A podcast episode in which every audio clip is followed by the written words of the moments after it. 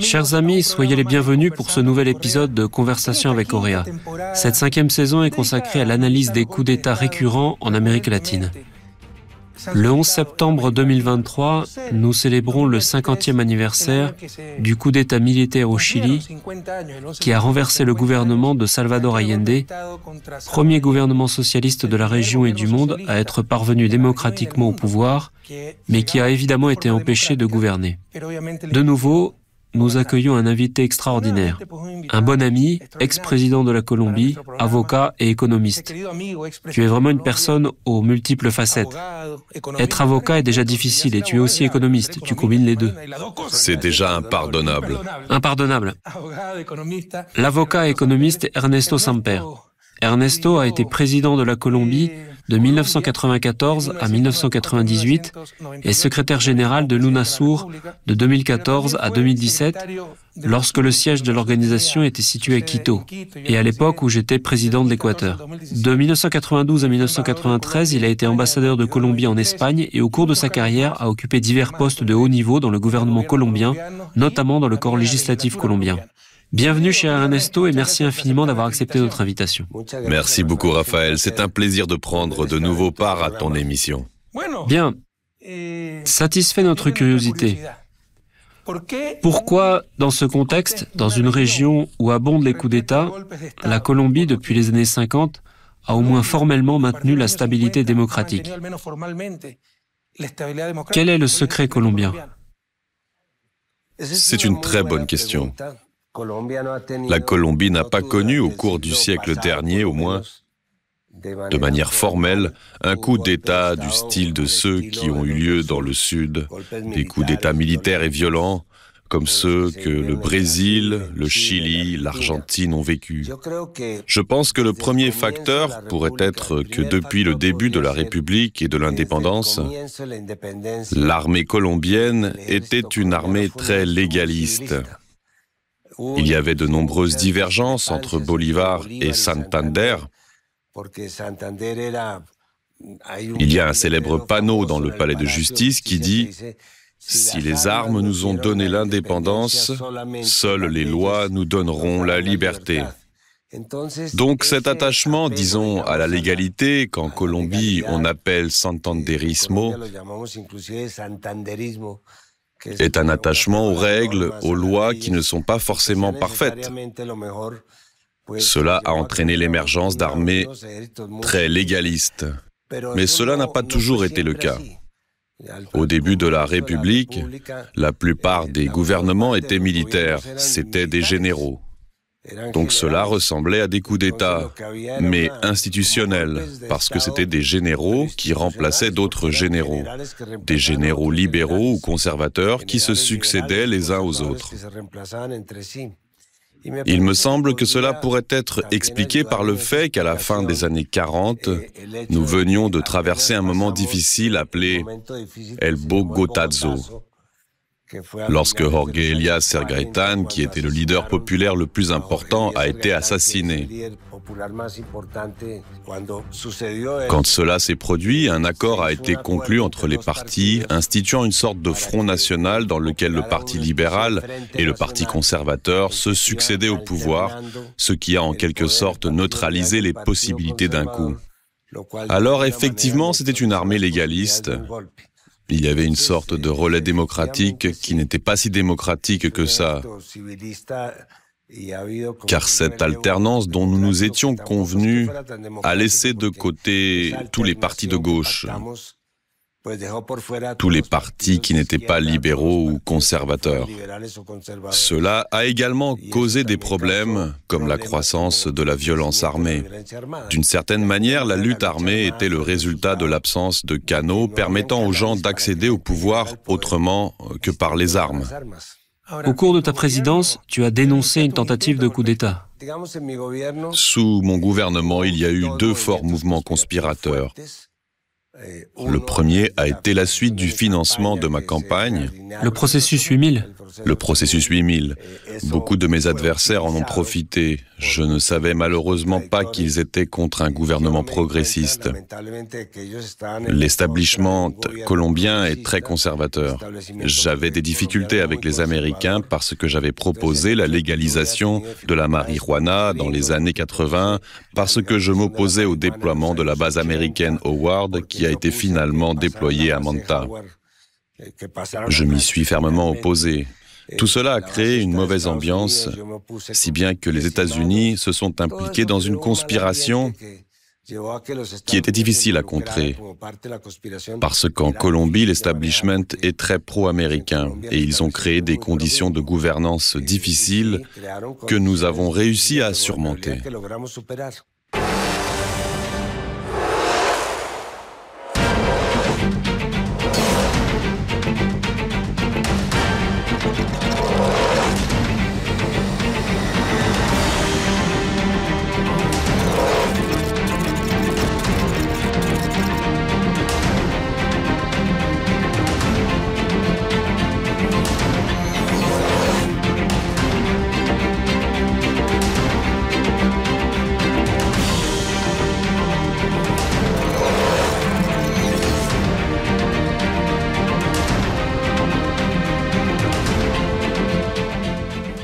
Quelles étaient les relations avec l'ambassade des États-Unis sous ta présidence Nous nous aimions comme des frères, comme Cain et Abel. Tu dis que ce complot, ces tentatives continuant d'affaiblir ton gouvernement, de le déstabiliser, avaient lieu parce que ton gouvernement progressiste agissait dans un environnement politique très conservateur. La Colombie est traditionnellement très conservatrice. Aujourd'hui, nous avons à nouveau un gouvernement progressiste et un président progressiste, Gustavo Petro, un ancien guerrillero, et il fait face au même problème. Exactement. Une usure brutale, plus qu'une usure, des agressions brutales, des tentatives de déstabilisation de toutes parts, des accusations partout. Comment vois-tu la situation en ce moment en Colombie? Je la trouve encore plus inquiétante que de mon temps, Raphaël. Il y a un élément que nous, ceux qui ont fait de la politique avec d'autres instruments, n'avons peut-être pas appris à comprendre ou à utiliser. Ce sont les réseaux sociaux. Je pense qu'en politique, il crée un effet de polarisation. Ce n'est pas qu'Internet ou les médias sociaux soient mauvais en soi. Mais lorsqu'ils sont utilisés à des fins politiques, ils créent un effet de polarisation et misent sur la peur plutôt que sur le constructivisme. C'est-à-dire que les gens votent plus par peur que par espoir. Cela rend les projets progressistes plus difficiles à défendre, car toute la droite d'Amérique latine se consacre à vendre des peurs. Et la peur ne crée pas de sécurité, comme le prétend la droite, mais un faux sentiment de sécurité.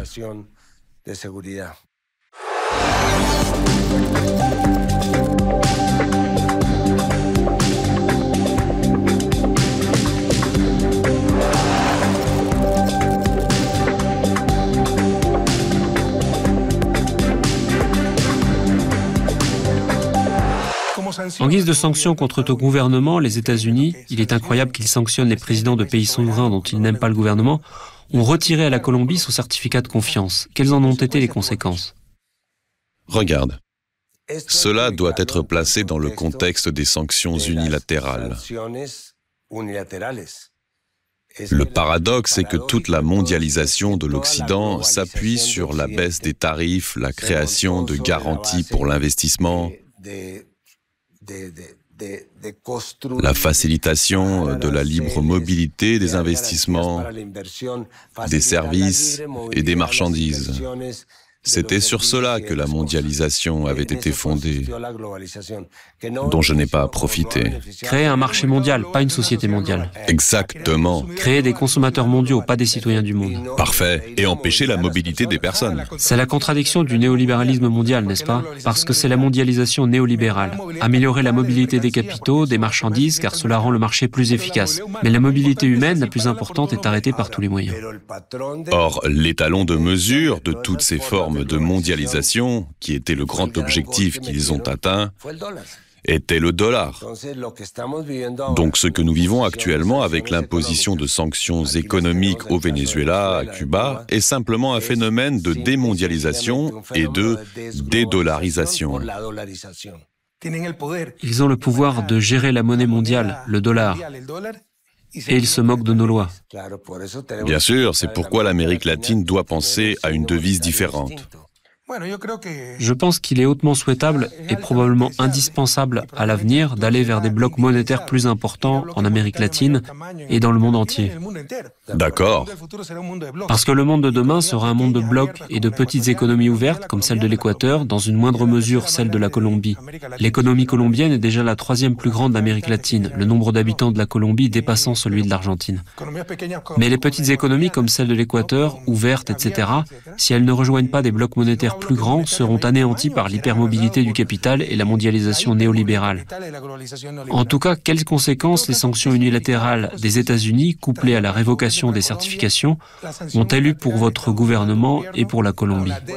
Voilà où je veux en venir. Les sanctions économiques unilatérales ne visent pas seulement l'économie. Il ne s'agit pas que d'empêcher la libre circulation des capitaux ou d'imposer des droits de douane, comme le fait l'Europe dans de nombreux cas, contre les produits latino-américains que nous vendons, comme la viande par exemple.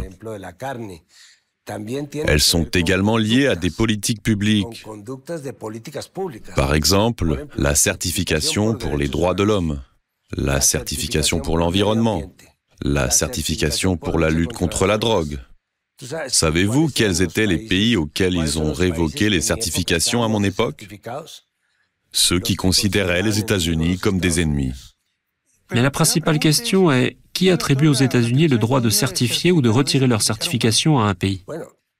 En matière de droits de l'homme, les États-Unis se réservent le droit de décider quel pays respecte les droits de l'homme.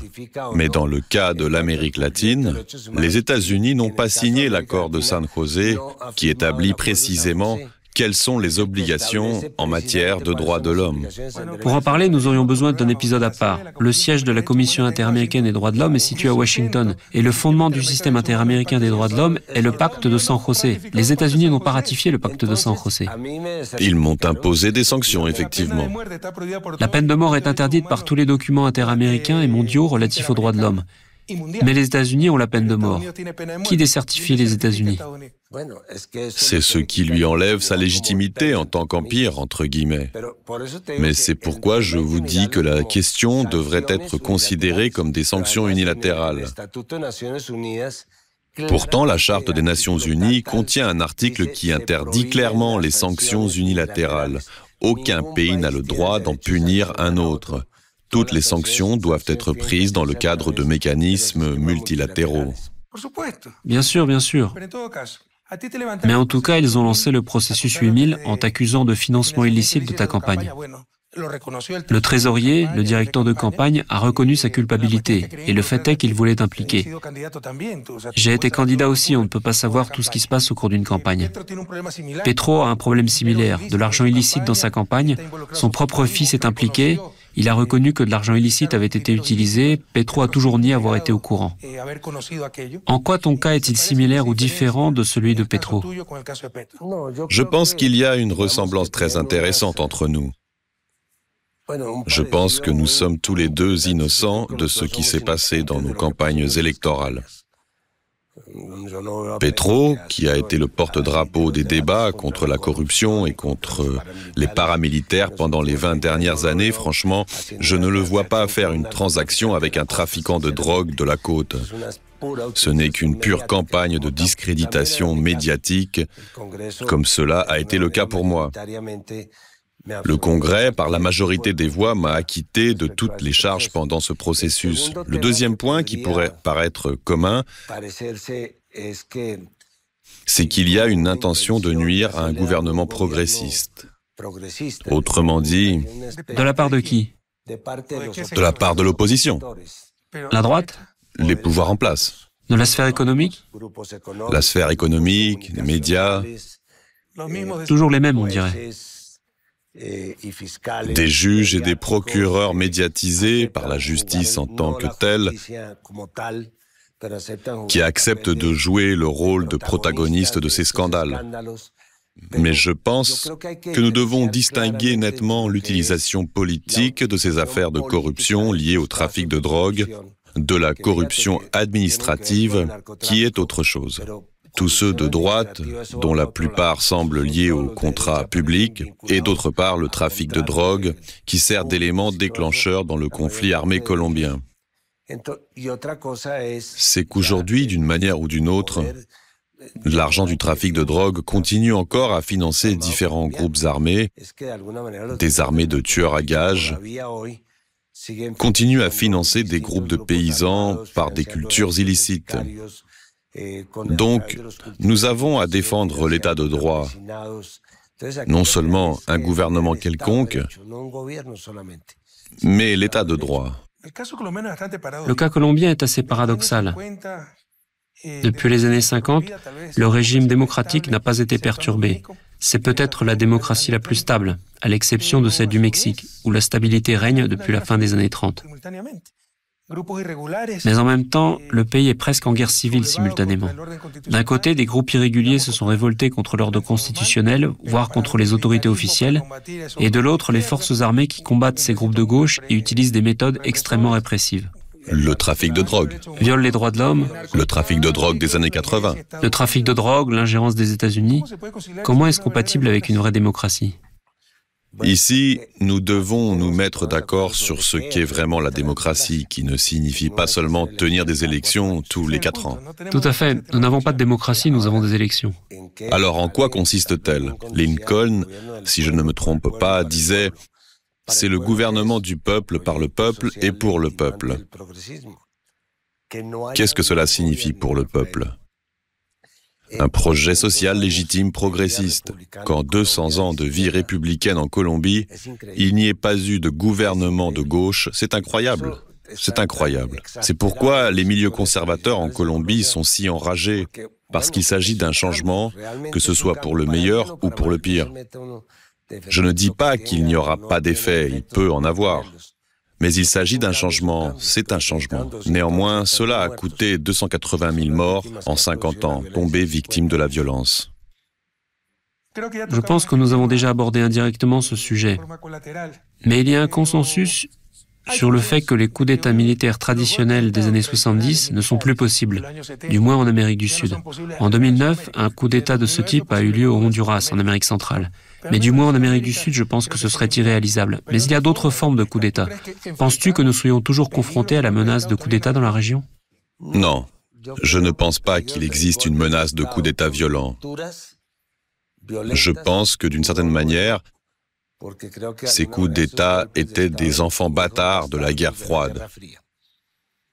L'obsession de conquérir un morceau de la carte du monde a forcé les gens à faire ce qu'ils ont fait à Allende pour ne pas remettre cet atout à l'autre côté. Pourtant, je pense qu'il y a des coups qui peuvent être encore plus dévastateurs. Je ne sais pas si on est d'accord sur ce point. Donc la menace de coup d'État persiste, mais sous une nouvelle forme, des coups d'État soft. Ces coups Ce ne sont plus des coups d'État militaires, mais des coups d'État civils. Je les appellerais des coups d'État passifs. Ok. Par exemple. Donne-moi la définition du coup d'État passif. Un coup d'État passif est, par exemple, quand l'armée se tient à l'écart et n'intervient pas. Et qu'une manifestation de 50 000 personnes se dirige vers le palais du gouvernement. On est laissé sans protection. On est laissé sans protection et on doit démissionner. On est laissé sans protection, rien ne se passe, l'armée ne sort pas, ne réprime pas la manifestation, rien ne se passe. Et le président démissionne. Et le président démissionne, cela peut aller très loin, tu vois ce que je veux dire. Cela peut aller très loin. Je suis d'accord avec toi, les coups d'État traditionnels sont déjà irréalisables, du moins en Amérique du Sud, mais il existe d'autres formes de... Cela peut servir de bonne épigraphe. Et tout d'abord, il s'agit de déstabiliser le gouvernement progressiste, n'est-ce pas?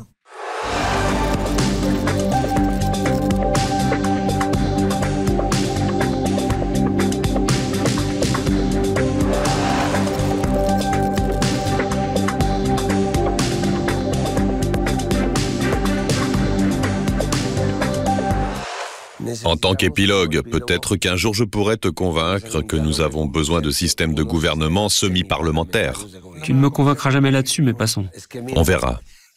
Au cas où, nous avons introduit de nouveaux mécanismes parlementaires dans la nouvelle constitution, précisément parce que la forme de gouvernement présidentiel républicaine démocrate traditionnelle s'est avérée insuffisante pour faire face aux crises et aux tensions qui survenaient dans nos pays. Par exemple, en cas de fraude démocratique, si un gouvernement, un président vient au pouvoir promettant monts et merveilles et dès le premier jour fait le contraire, je veux dire, ce président compromet la démocratie, mais comment résoudre ce problème pacifiquement, constitutionnellement? Nous avons mis en place un mécanisme parlementaire qui permet de tenir des élections présidentielles anticipées ce qui a eu lieu cette année en Équateur. Bien, pour ne pas perdre de temps, mettons-nous d'accord qu'au moins il doit exister des mécanismes pour une sortie démocratique des crises qui autrement pourraient déboucher sur des coups d'État. Ce n'est pas une question d'institution publique. Il ne peut y avoir d'institution vertueuse sans personne vertueuse. C'est une question de principe et de valeur. Nous n'avons jamais réussi à nous mettre d'accord sur ces principes et ces valeurs en Amérique latine. Le véritable esprit démocratique, le véritable respect de la loi, le véritable amour de la vérité, voilà les piliers sur lesquels repose une démocratie, qu'elle soit présidentielle, qu'elle soit parlementaire, quelle qu'elle soit. Je suis d'accord, mais j'insiste sur l'importance de l'institutionnalité. L'existence d'une armée légaliste est une condition pour l'état de droit. Qu'il ne soit pas possible d'utiliser le lawfare contre le président, c'est une condition du fonctionnement de l'état de droit et de la procédure régulière qui fait partie de l'état de droit.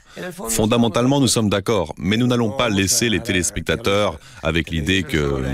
Avant tout, avec notre esprit démocratique, nous acceptons d'avoir des divergences. Nous avons des divergences et ne parlons pas de la liberté de la presse. Ce serait comme parler de cordes dans la maison d'un pendu. Comment évalues-tu l'ingérence des États-Unis en Colombie et en Amérique latine aujourd'hui? L'ingérence diminue. Je pense que cela est dû à l'épuisement total du système interaméricain de relations entre nos pays. Le système interaméricain est en crise.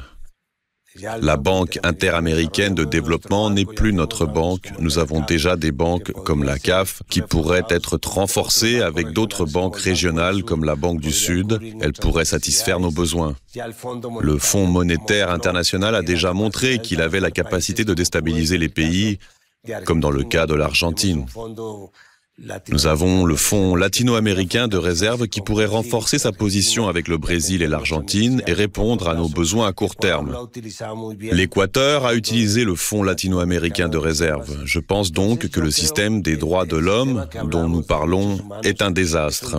La Cour interaméricaine des droits de l'homme est vouée à l'extinction parce que c'est elle qui prend réellement les décisions, notamment les décisions judiciaires, mais l'institution qui décide des affaires qui seront jugées, c'est la Commission des droits de l'homme, la commission interaméricaine qui dirige l'OEA. Le siège de l'OEA est situé à Washington et financé principalement par les États-Unis et les pays extra-régionaux qui ne reconnaissent pas le pacte de San José. Autrement dit, ils paient pour contrôler les autres. Exactement.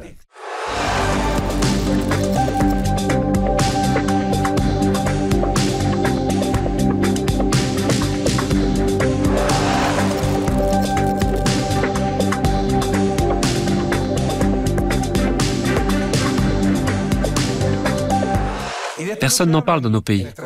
Le Collège interaméricain de défense, c'est ridicule. Il a fallu 20 ans pour que le Conseil de défense de l'UNASUR apparaisse, qui nous a vendu des scénarios de conflit entre nous. Que se passerait-il si une guerre éclatait entre l'Équateur et la Colombie, ou entre le Pérou et le Chili? Que ces idées soient imposées à nos commandants militaires a peut-être influencé le fait qu'il n'y a pas eu de coup d'État. Les gens n'ont pas de prévention contre un autre pays si nous travaillons sur des scénarios de confiance. C'est pour ça que je pense que la crise du système interaméricain ne signifie pas que nous devons mettre fin aux relations avec les États-Unis. Ces relations sont très importantes, mais elles doivent être fondées sur l'égalité, ce qui n'est pas le cas dans la réalité. Pour en revenir à la question de l'intégration, je crois que l'intégration est la voie à suivre, car l'intégration réduit les asymétries. C'est la réduction des asymétries. Intéressant. Sur ce sujet, je voudrais terminer cette conversation très intéressante, mon cher Ernesto. Nous avons discuté de la manière de résoudre les crises au sein du système démocratique. Tu proposes un système semi-parlementaire, je pense que le remède serait plus grave que la maladie. Mais comment l'intégration pourrait-elle aider cette stabilité démocratique et faire en sorte que cette démocratie fonctionne pour le développement économique tant attendu pour le bien-être que nos peuples méritent. Sans la médiation de l'UNASUR, Tu l'as vu de tes propres yeux, il n'aurait pas été possible de conjurer la tentative de coup d'État des séparatistes, ou des divisionnistes, ou des ségrégationnistes en Bolivie. J'y étais. La même situation aurait pu se produire au Venezuela par rapport à Chavez ou en Équateur avec la révolution policière. J'y ai été aussi. Tu y as été aussi. On dirait que tu portes malheur. Là où tu arrives, un coup d'État a lieu immédiatement. Je me souviens d'une mauvaise blague. Tu aimes les mauvaises blagues, n'est-ce pas Si ta femme était avec toi lorsque tu as perdu ton travail, lorsque tu es tombé malade, lorsque tu avais des ennuis, laisse-la tomber parce qu'elle t'apporte la malchance. Peut-être que tu es comme un vaccin anti-coup. Notez que ces coups d'État ont été déjoués. C'était des coups d'État ratés parce que des mesures politiques ont été prises rapidement.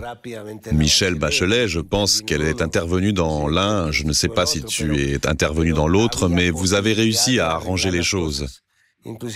La clause démocratique convenue à l'UNASUR dépasse le cadre de celle de l'OEA, car l'UNASUR a la capacité d'intervenir pour empêcher les coups d'État. Si nous avions appliqué cette clause, comme je l'ai demandé à un moment donné, pour éviter le coup d'État contre Dilma Rousseff, la situation au Brésil serait sûrement différente en ce moment, parce que le tsunami Bolsonaro ne serait pas passé. Je suis d'accord avec toi, Ernesto. Je crois que la solution pour consolider nos systèmes démocratiques, pour éviter ces coups d'État, autrefois des coups d'État militaires durs, maintenant des coups d'État soft, passifs, peu importe le nom qu'on leur donne, des coups d'État civils, comme celui contre Dilma Rousseff en 2016 au Brésil, c'est l'intégration. L'intégration peut devenir une structure supranationale qui contrôle et sanctionne les pays et les secteurs de ces pays qui veulent perturber l'ordre constitutionnel, même s'ils sont déguisés en mouvements civils, en mouvements sociaux ou quoi que ce soit, sans utiliser de militaires au moins directement. Les militaires sont responsables de la stabilité dans le pays. Mais comme tu l'as bien noté, pour déstabiliser un gouvernement démocratique, il suffit qu'ils restent dans leur caserne lorsqu'une manifestation de quelques milliers de personnes se dirige vers le palais du gouvernement. Je crois aussi que nos systèmes présidentiels républicains peuvent devenir plus flexibles sans recourir à des systèmes semi-parlementaires. Je pense que nous convenons tous que l'objectif est de consolider la démocratie comme le seul système politique adapté à notre région au XXIe siècle, compatible avec les droits de l'homme, avec la liberté que nous devons garder dans notre région. Merci beaucoup Ernesto de nous avoir rejoints dans cet épisode. Chers amis, on se retrouve pour le prochain épisode de Conversation avec Correa.